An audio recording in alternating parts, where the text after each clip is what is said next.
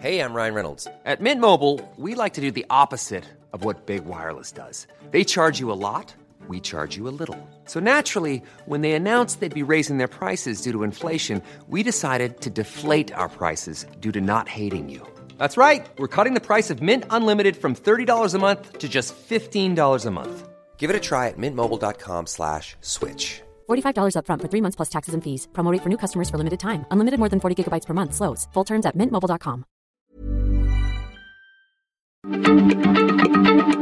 Heraldo Radio, la H se lee, se comparte, se ve y ahora también se escucha.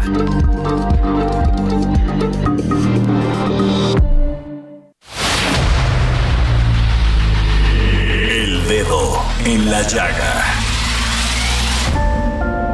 Había una vez un mundo en el que nadie creía. Un país de historias inexplicables. Una nación con personajes asombrosos. Santo Tomás tenía razón. Hay que ver para creer. El México increíble. Las verdades que duelen. La voz de los que callan. El dedo en la llaga. Infórmate, diviértete, enójate y vuelve a empezar.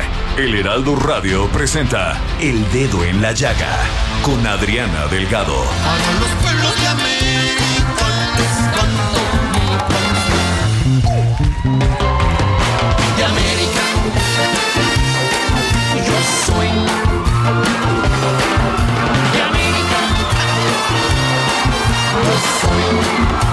buenas tardes, son las 3 de la tarde con un minuto, tiempo del centro del país. Este es el 88.1 de su aparato receptor Heraldo Radio. Y es la hora justamente de poner 98.5 FM en su radio. eh, y es la hora de poner el dedo en la llaga. Yo soy Samuel Prieto. Les saludo, por supuesto, a nombre de la titular conductora de este espacio, eh, Adriana Delgado. Y estoy aquí acompañando a mis compañeros, mis queridos amigos eh, del equipo de trabajo, Claudia Naikari Juárez Escalona. ¿Cómo estás, Claudia? Samuel, qué gusto estar aquí con todos ustedes y pues exactamente como decías, a nombre de Adriana Delgado, pues les damos la bienvenida justo al dedo en la llaga. Y como ya escuchamos, te vi muy bailarín. Sí, es que está buena la cancioncita, ¿no? ¿Cómo estás, Ángel? Buenas tardes, Muy Ángel bien, Arellano. Gracias, Samuel. Claudia, ¿cómo estás? Buenas tardes. Muy buenas tardes y pues nada más Es- comentar, ¿no? La canción, además de muy pegajosa, va muy ad hoc, justo con la cumbre de, la, de líderes de las Américas que se está llevando a cabo en nuestro país y pues qué mejor que en la voz de los Tigres del Norte. Sin duda, oye, sí, claro, los Tigres del Norte y Residente, ¿no? El de la calle 13. La calle Ambas agrupaciones musicales, pues bastante interesantes, con mucha historia, con bastante polémica y con un tema que, por cierto, como bien comentas, pues va, bastante ad hoc, ¿no? Eh, digo, ya tenemos bastantes noticias ahí de lo que ha estado pasando en Palacio Nacional, no necesariamente por el Palacio Nacional, cabe decir, ¿no? Sino que desde la mañana la Casa Blanca como que, como que dijo, bueno, pues vamos a adelantar de una vez aquí algunas conclusioncillas y se armó ahí la rebambaramba sobre si debían o no este eh, ponerle enter a la tecla antes de tiempo, ¿no? Pero bueno, antes de pasar a eso, a esos detalles, eh, informémonos, ¿no? De lo que ha estado pasando en el mundo, Ángel. Vamos pues a un resumen de noticias.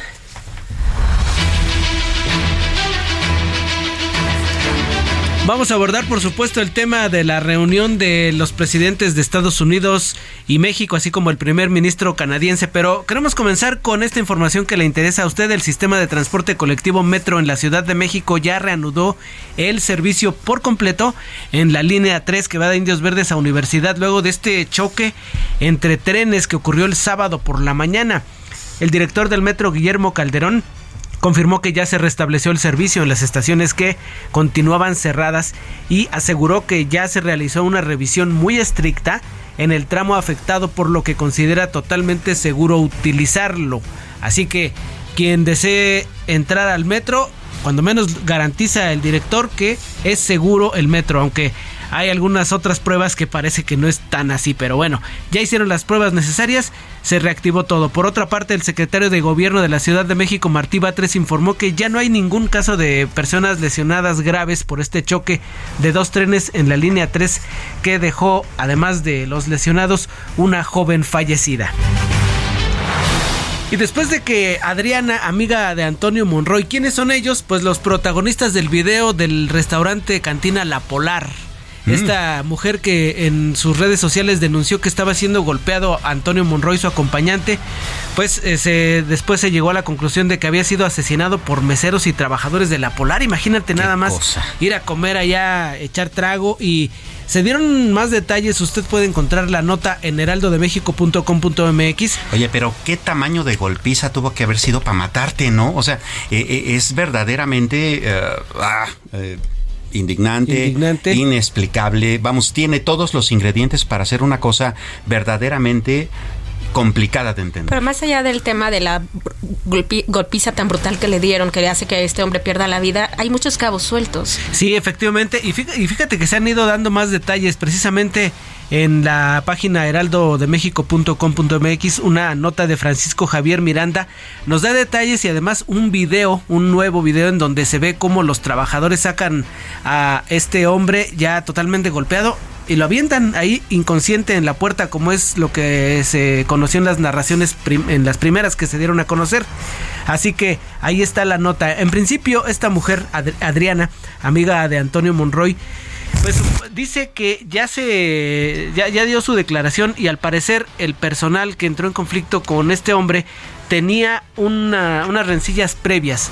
Así que el detonante fue que hubo una propina inflada que no tenía relación con lo que habían consumido. Aparte, pues las propinas son voluntarias, ¿no? Pero en algunos lugares como este te dicen, te, te agregué este 20% de propina. Oye, pues Oye, sí. primero pregúntame si te quiero dar propina, ¿no? Y como si fueran tan amables además, ¿no? Sí, pero pues justamente eso, te empiezan a rodear todos y dicen, no, pues es que la propina es obligatoria, ¿no? Pero además se, se habla también del sobreprecio y como ustedes se pod- podrán recordar, la Profeco hace un par de meses, pues les cayó la voladora a un restaurante justo en la terraza del Zócalo. Así es. Por estos sobreprecios que la verdad es que sí son bastante... Sí, conforme van avanzando las horas y las copas, pues te van cambiando los No, precios, bueno, ¿no? qué cosa. Exacto. Pero este fue el detonante, la fiscalía sigue tomando los las declaraciones, todos los, eh, los medios de prueba para llegar a saber qué es lo que pasa, pero es lo que ha trascendido un conflicto previo, se conocían los agresores y el, el- el- el fallecido y habría sido por una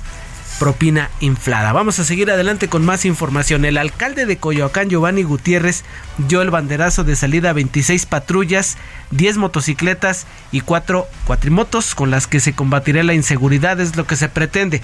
Además, dijo que se va a incorporar una grúa y dos vehículos de protección civil. Expresó que estas unidades van a entrar en funcionamiento en los 45 cuadrantes allí en Coyoacán, que son principalmente el centro de Coyoacán, muy popular para usted que nos escucha en algún otro lado de la República. El centro de Coyoacán cada fin de semana congrega a miles de personas, los Culhuacanes y los Pedregales. Puntualizó que lo que se busca es combatir el robo de autopartes. Uno se va a estacionar ahí al centro de Coyoacán resulta que ya no tienes tus faros, tus calaveras, tus espejos, así que para eso van a servir los eh, vehículos que está adquiriendo la alcaldía Coyoacán. También se pretende combatir la venta ilegal de alcohol, asaltos y delitos de alto impacto.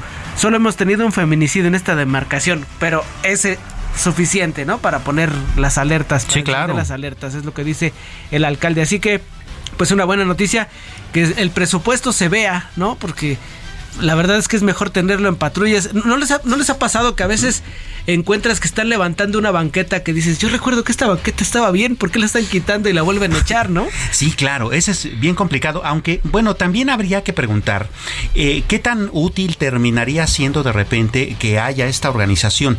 Y, y me refiero a esto, eh, mucho tiempo estuvimos, hasta el año pasado recuerdo todavía muchas discusiones al respecto, de si debería, por ejemplo, la policía tener un mando único, de si eso evitaría que no estuviera tan disperso el gasto.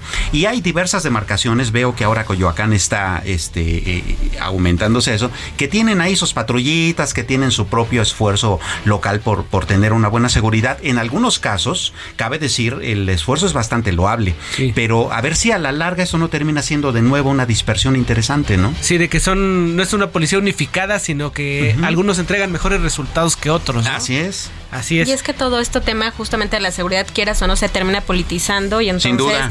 yo en la alcaldía de Coyoacán ya estamos invirtiendo en patrullas, pero entonces en la Miguel Hidalgo y entonces es todo un Sí. tema. Ojalá fuera una competencia sana, ¿no? Que dijeran, a ver, como que el vecino de Coyoacán ya va a ver, este, Claro, échenle ganas. eso sí sería. Pero el de junto para mejorar la seguridad, Ah, sobre todo exactamente. Oigan, ¿se acuerdan, ¿se acuerdan de Emma Coronel? Claro, la, esposa, del Chapo Guzmán. Pues fíjense que la, actual esposa, pues todavía, todavía es su esposa, quien cumple eh, una cadena una cadena penitenciaria administrativa en, allá en, eh, eh, en Estados Unidos, su esposo, por supuesto. Emma Coronel podría salir de la cárcel este mismo año, pues a, su defensa ha logrado una reducción en la sentencia que también podría verse incluso reducida todavía más por buena conducta. Así es. Así que mientras entra entra un Guzmán. Entre el hijo, eh, sale, la esposa. Sale la esposa, Qué bonita familia, ¿no? Sí, sí, ¿verdad?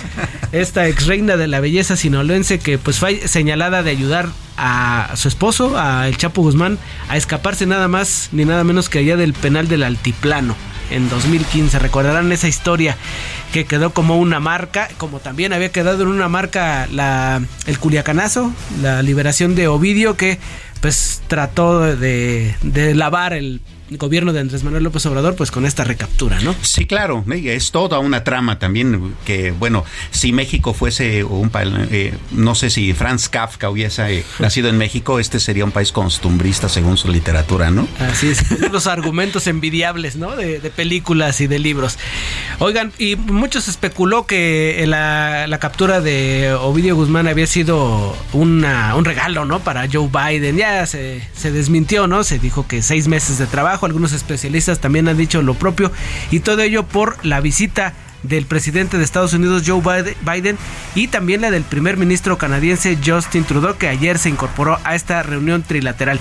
Pero quiero establecer contacto ahora con mi compañera Noemí Gutiérrez, quien ha estado muy pendiente desde el primer minuto de lo que ha ocurrido en esta reunión que ya lleva varias horas y que pues está ya por concluir. Vamos con mi compañera Noemí Gutiérrez, a quien saludo con mucho gusto en la línea telefónica. Noemí, ¿cómo te va? Buenas tardes.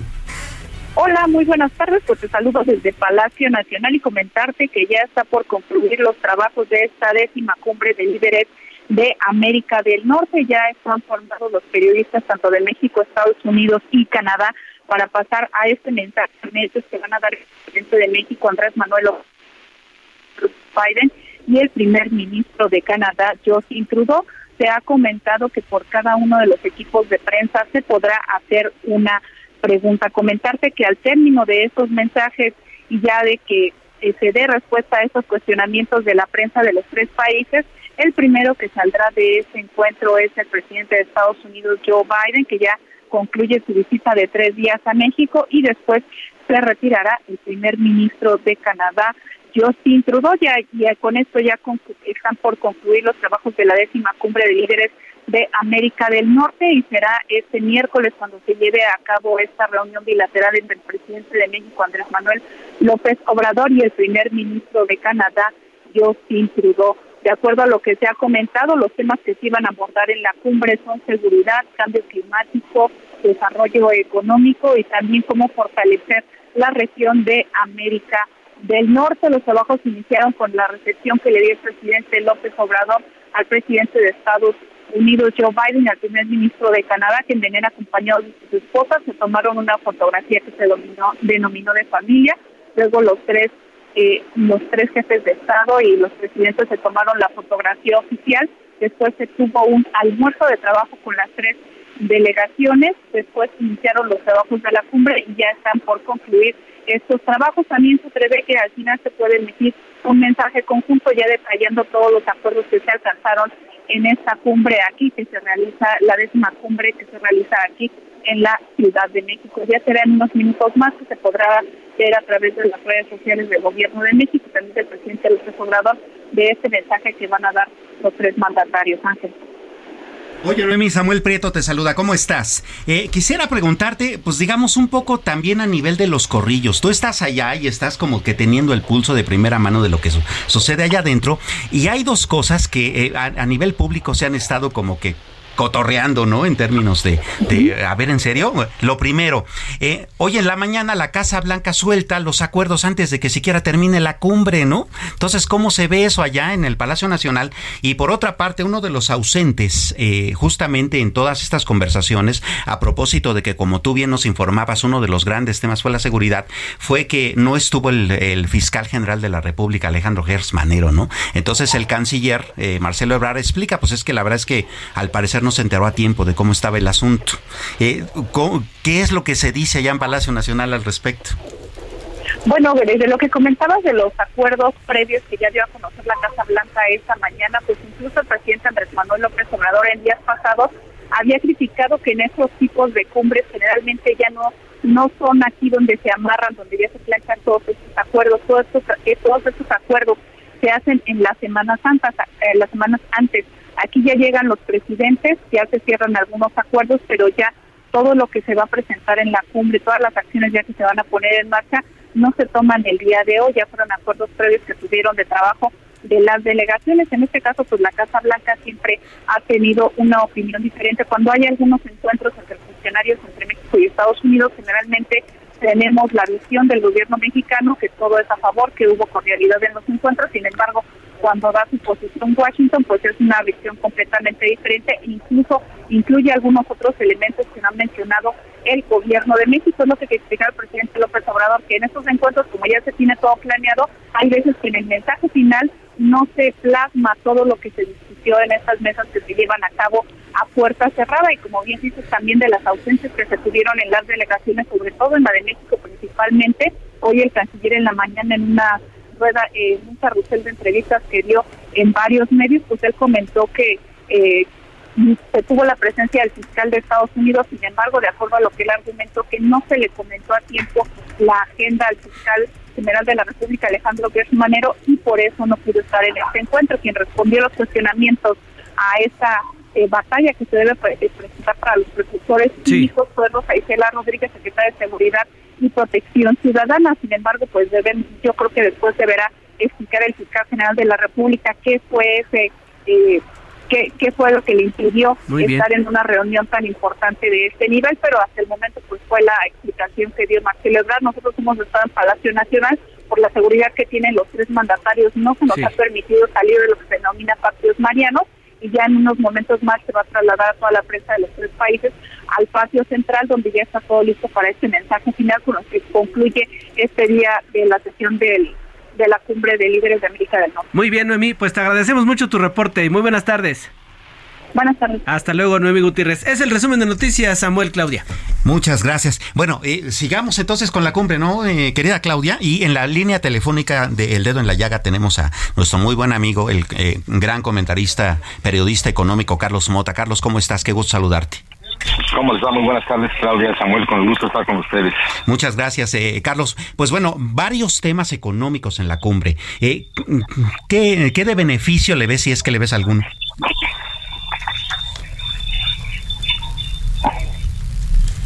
Eh, Carlos tenemos ahí algún problema en la comunicación, este, pero bueno, estamos ya restableciéndola. Carlos, eh, eh, te decía, hay eh, diversos temas en, la índole económica que se han estado discutiendo este par de días ahí en la cumbre de los líderes este, norteamericanos. ¿Cuál es tu evaluación?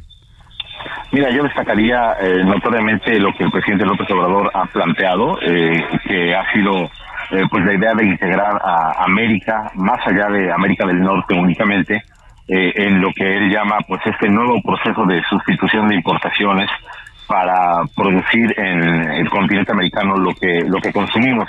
Es un hecho que hay una fragmentación, una ruptura de la globalización como la conocíamos antes, pero lo que sí tenemos es que el mundo está cada vez más interconectado tecnológicamente, logísticamente, en cuanto a materias primas y producción.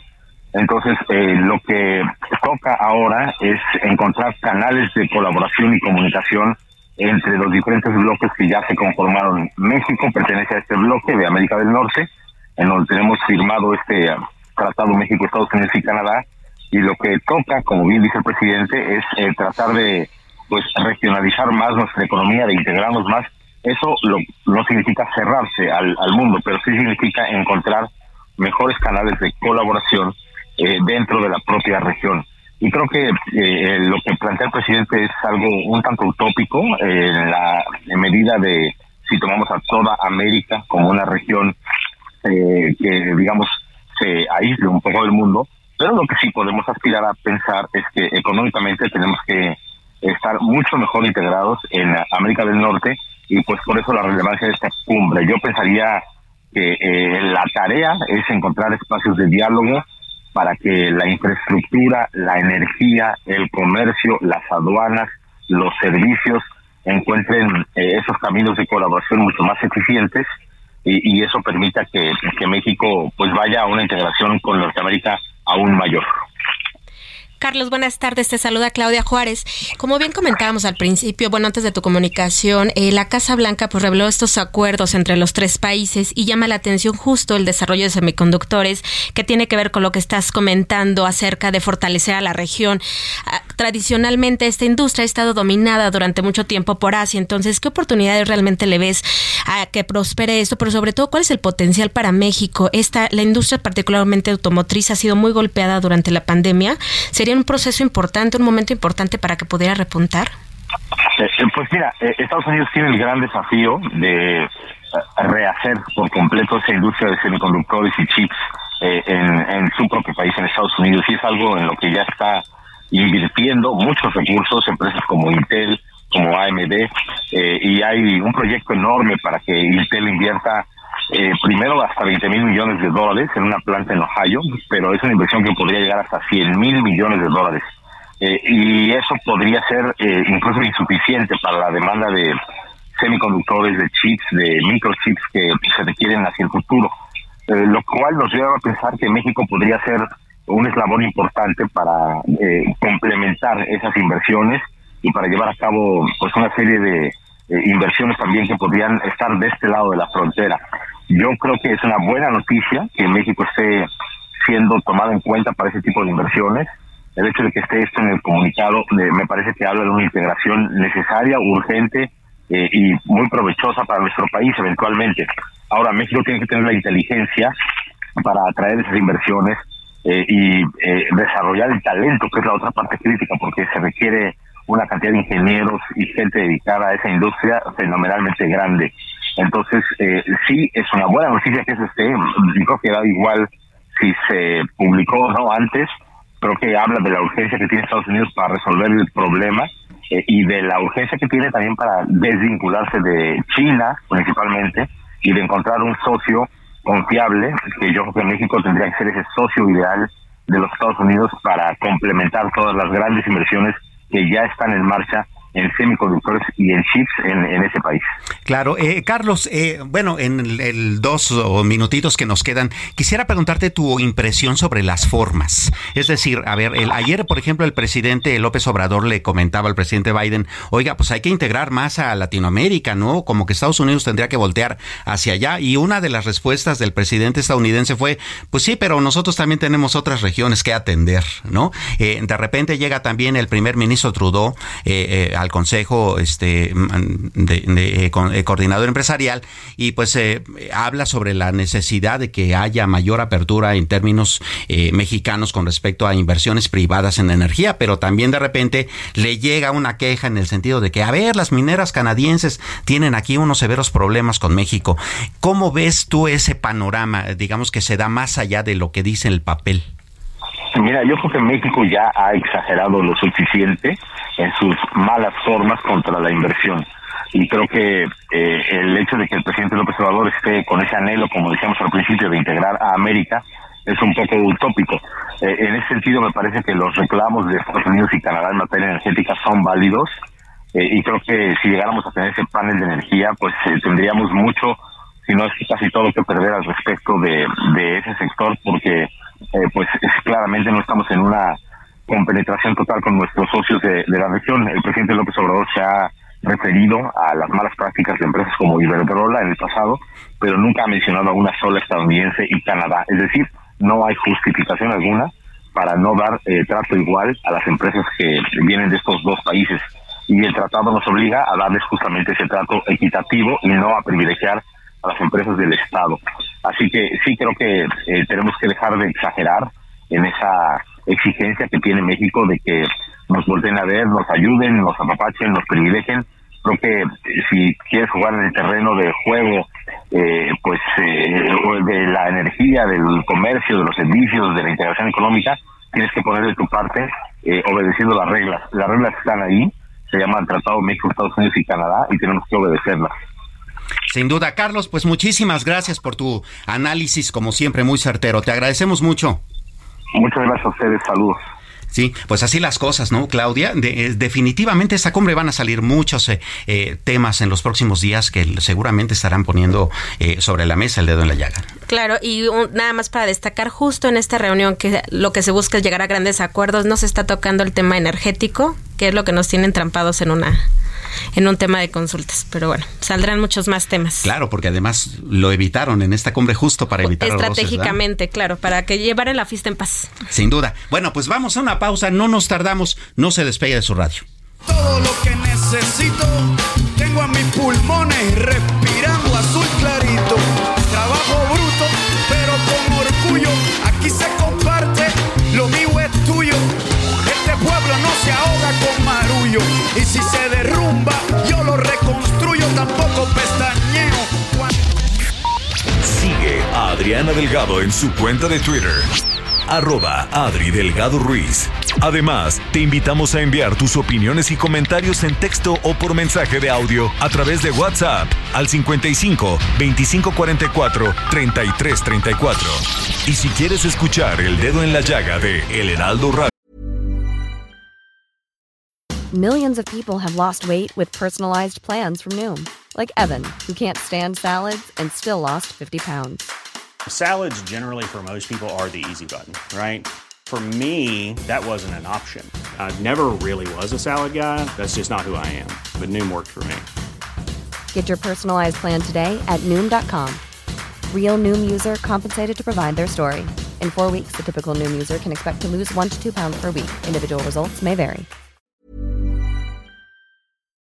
En cualquier momento y donde quiera que te encuentres, descarga el podcast disponible en Spotify y iTunes.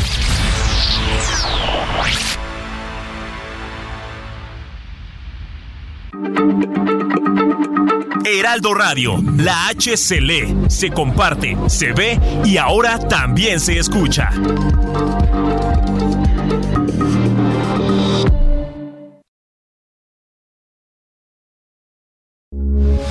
Heraldo Radio, con la H que sí suena y ahora también se escucha.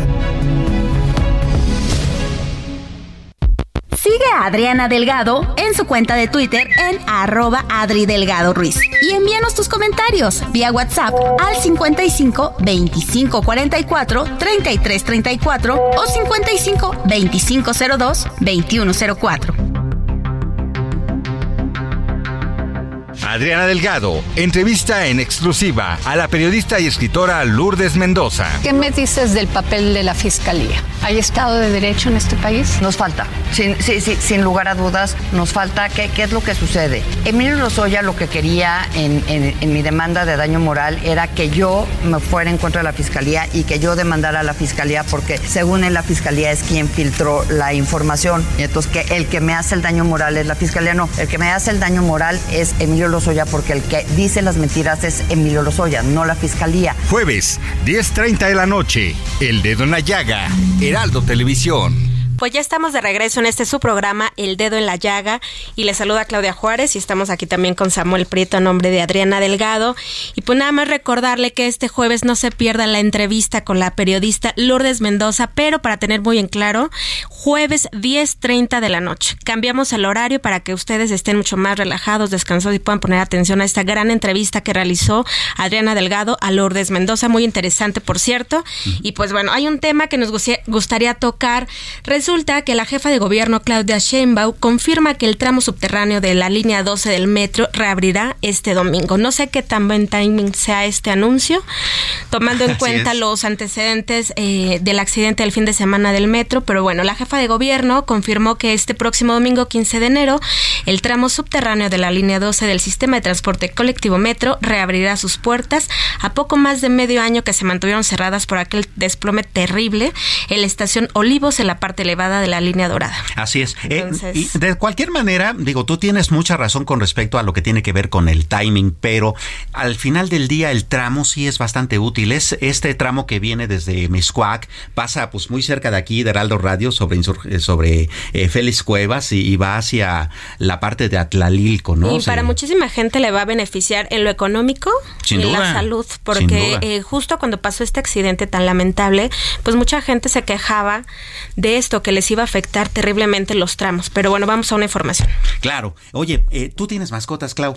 Sí, claro. Eh, bueno, entonces esto te importa, ¿no? Tenemos aquí en la línea telefónica a Berenice Llanos. Ella es activista en pro de que los gastos de la medicina y hospitales veterinarios sean deducibles de impuestos. Yo no tengo mascotas, pero sí, vamos, hay un, un respeto muy amplio. Yo creo que no solamente mío ni tuyo, sino de toda la ciudadanía, eh, pues por ser cada vez más amigables con las mascotas, ¿no? Y bueno, habla, vamos a hablar de esto con Berenice Llanos. ¿Cómo estás, Berenice? Buenas tardes.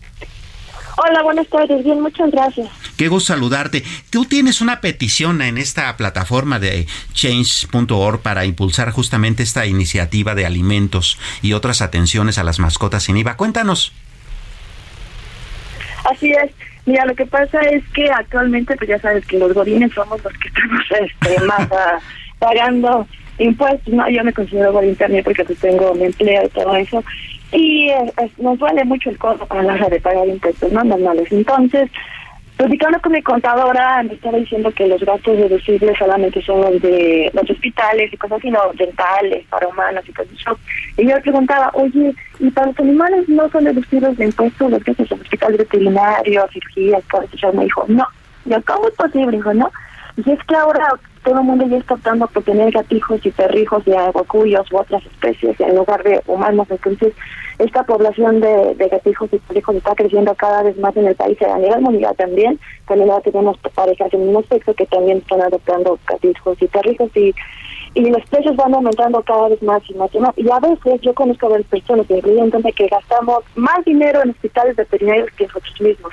Y bueno, nosotros, este, como gobierno, pues tenemos dinero con que pagarlo, pero ¿qué pasa con los refugios de animales que tienen que adoptar, que tienen que mantener a varios animales, a cientos incluso de animales, o las personas que no tienen recursos y que entonces no pagan el hospital veterinario o dejan el tratamiento a medias porque dicen, no, pues mi perro tiene cáncer, me, me alcanza para dos, tres sesiones de quimioterapia y después lo dejan así, o, a veces los abandonan en las clínicas veterinarias y los dejan morir o los abandonan en la calle. Hay varios casos de animales que los abandonan con tumores o perritos que están embarazados porque no las esterilizaron. ¿Por qué? Porque no tienen dinero. Entonces se me ocurrió que tal vez, haciendo que estos gatos en hospitales veterinarios pues fueran deducibles de impuestos, la gente se va a animar a, pagar más de sus tratamientos, sobre todo esterilización, para prevenir la sobrepoblación canina y vacuna que hay en el país, o en las ciudades, sobre todo en, este, en esta ciudad de México. Berenice, buenas tardes. Te saluda Claudia Juárez. La semana pasada platicamos justo de este tema con la diputada del PAN, Patricia Terraza, secretaria de la Comisión de Hacienda y Crédito Público, y ella nos decía que además de loable esta iniciativa, pues tiene que ser como muy real, muy palpable, y nos hablaba de que tiene que haber una iniciativa ciudadana con más de 100 mil firmas de ciudadanos reales y plenamente identificados. En este proceso, ¿cómo va?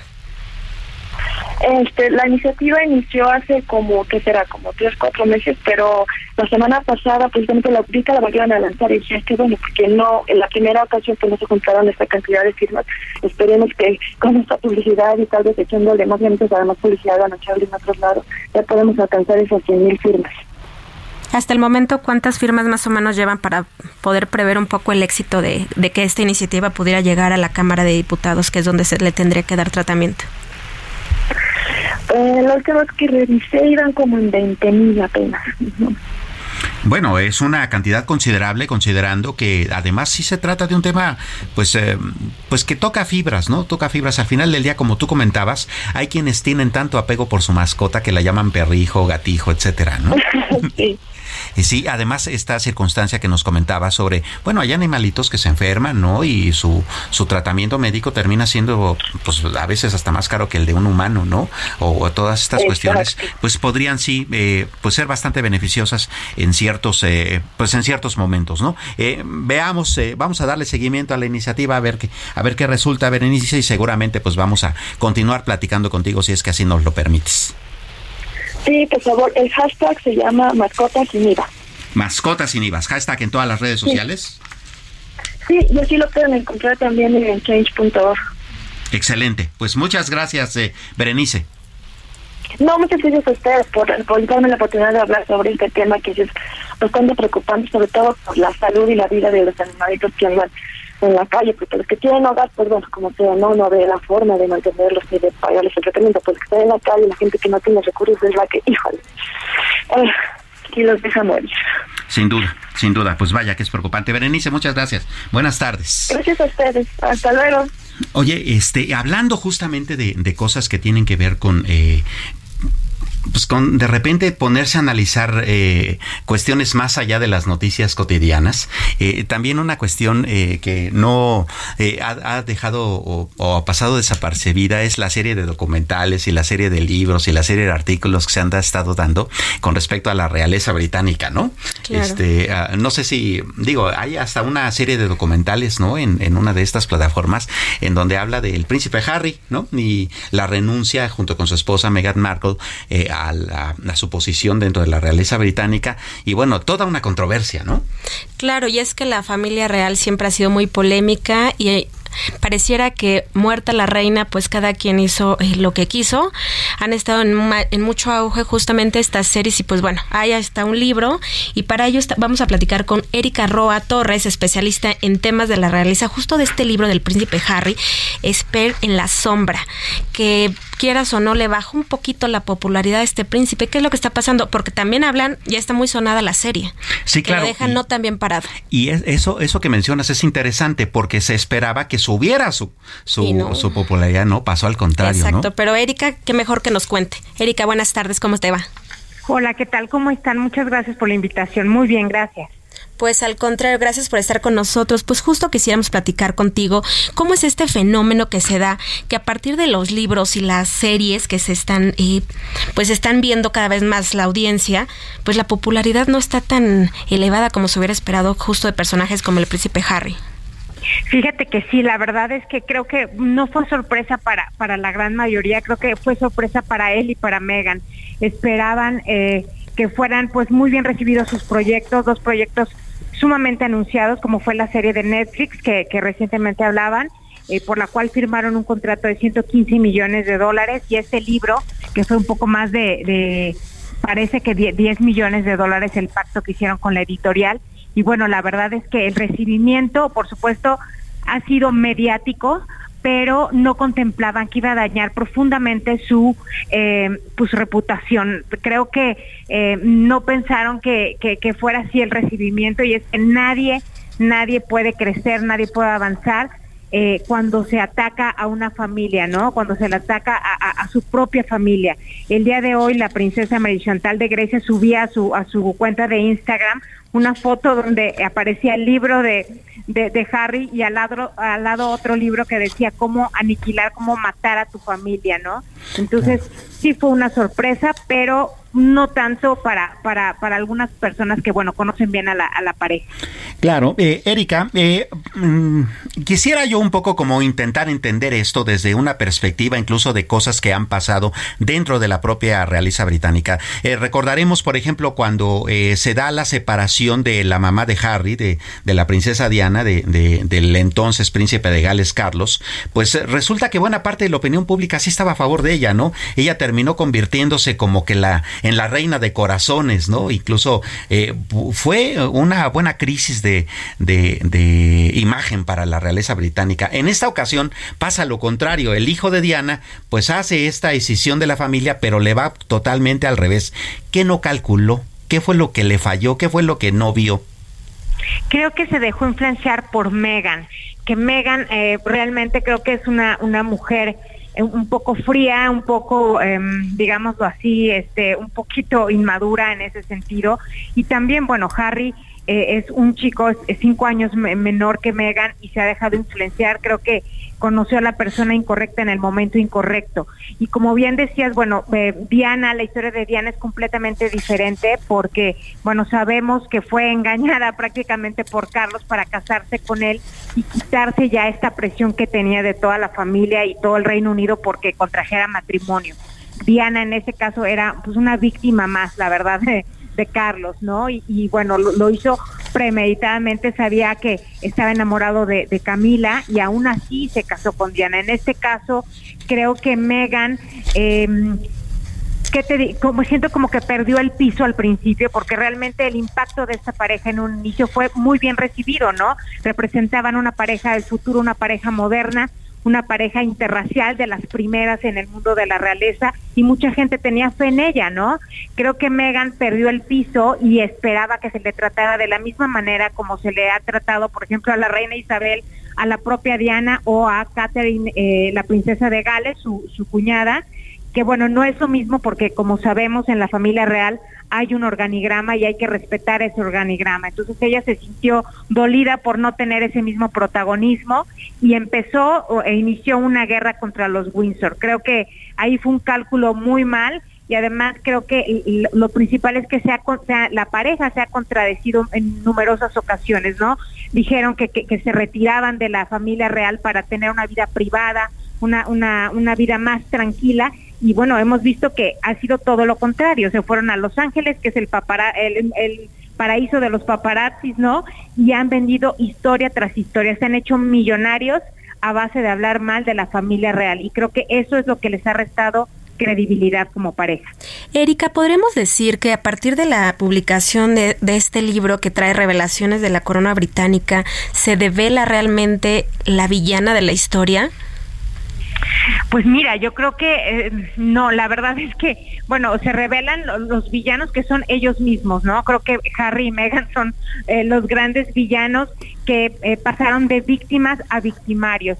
El relato de este libro, bueno, es la historia de Harry, que presenta numerosos capítulos muy dolorosos, muy, nos hablan de un chico muy solitario, ¿no? Un poco perdido en, el, en su mundo, ¿no? En su historia pero también eh, en página, pasas página tras página y vas viendo cómo golpea una y otra vez a su padre, al príncipe William y a su cuñada, que creo que son los tres que salen más mal librados, pero sí no, porque la gente pues no, no se la, no se lo ha tomado tan en serio eh, estos estos este estos capítulos tan penosos. Por ejemplo del príncipe Carlos dice que cuando nació Harry eh, le dijo, le comentó a, Diana, bueno, yo ya te di, yo ya cumplí mi trabajo, ya di el, el, heredero y el repuesto del heredero, de ahí el nombre del del, del libro, ¿no?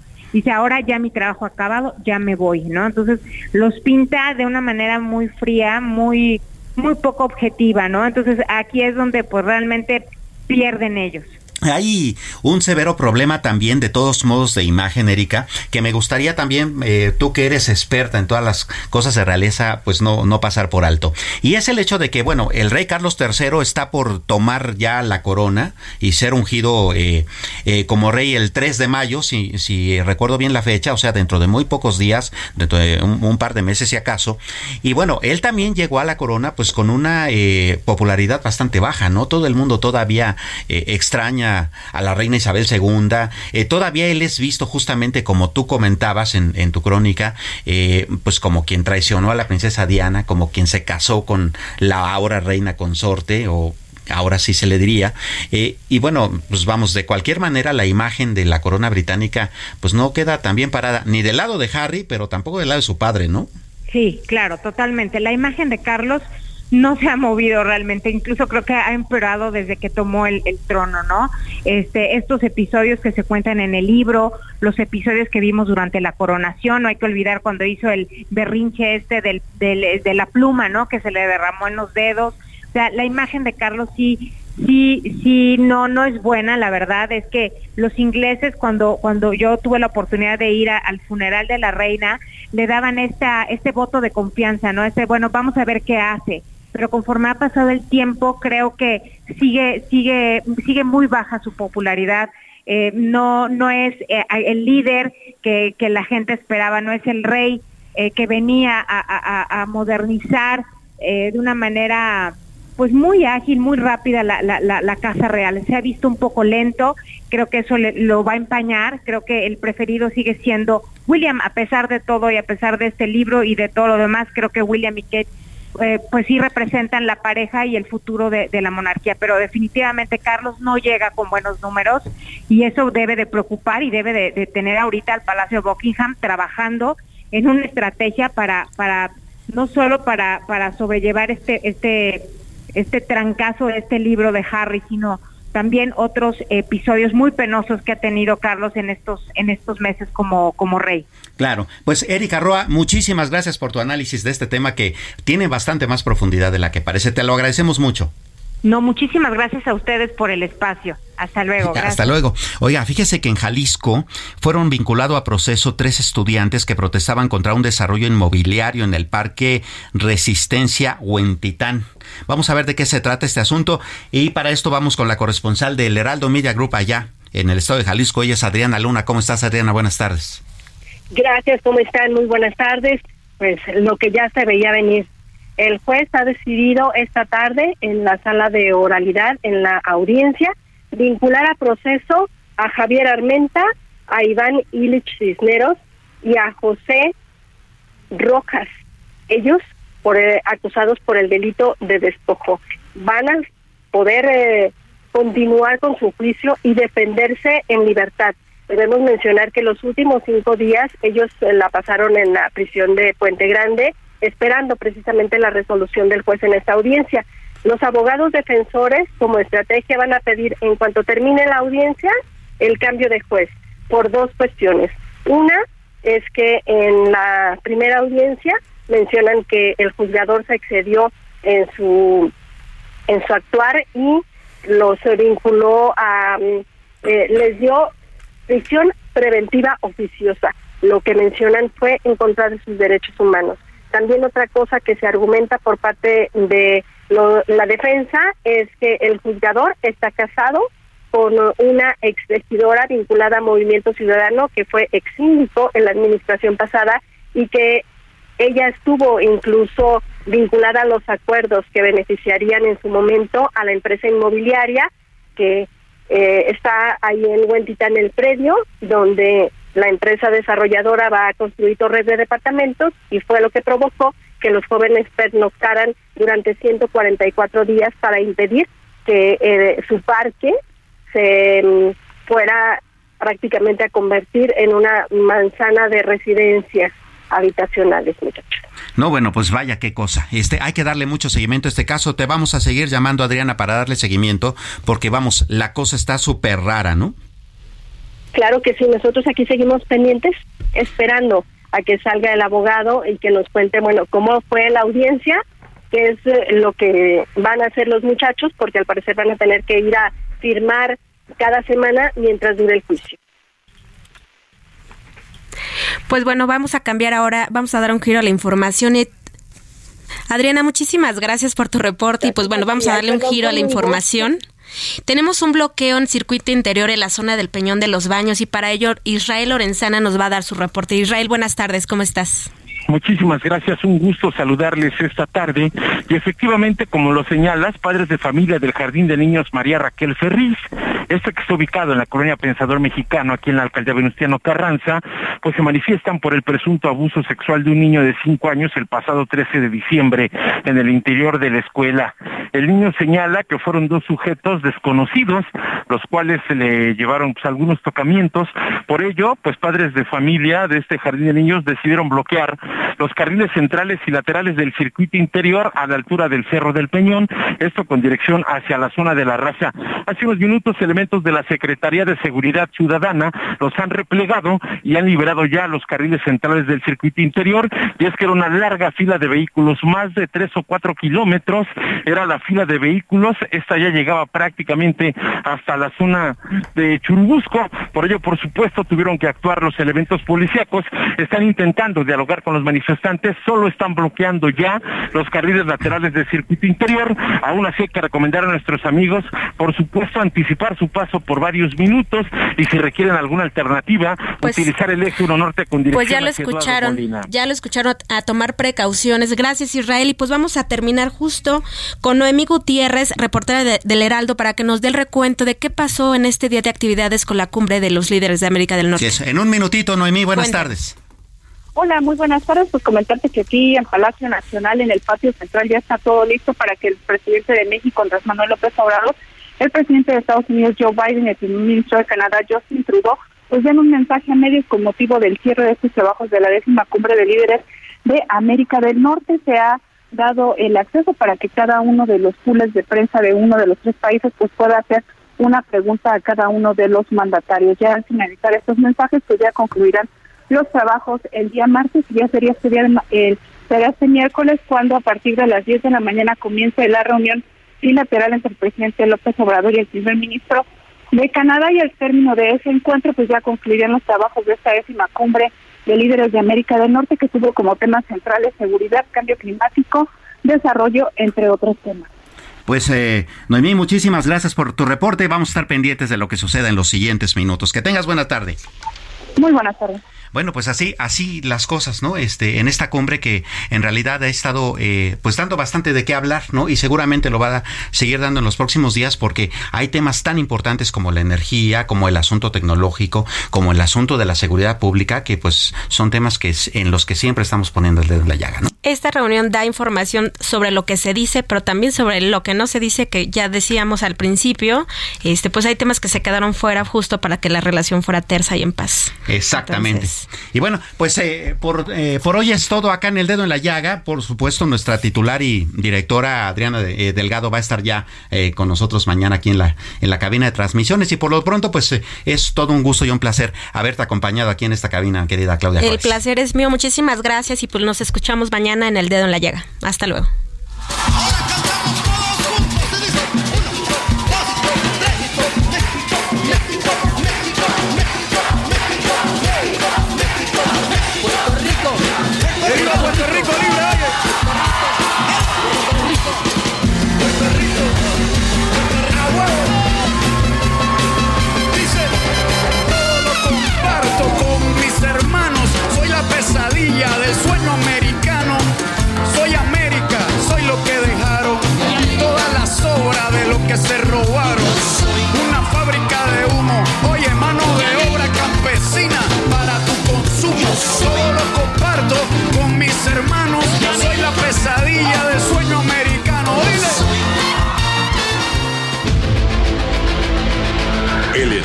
Radio presentó El Dedo en la Llaga con Adriana Delgado.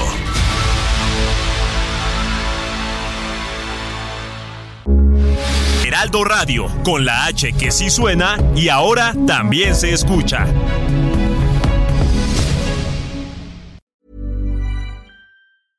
Imagine the softest sheets you've ever felt. Now imagine them getting even softer over time. That's what you'll feel with Bowl and Branch's organic cotton sheets. In a recent customer survey, 96% replied that Bowl and Branch sheets get softer with every wash. Start getting your best night's sleep in these sheets that get softer and softer for years to come. Try their sheets with a 30-night guarantee. Plus, get 15% off your first order at bowlandbranch.com. Code BUTTERY. Exclusions apply. See site for details.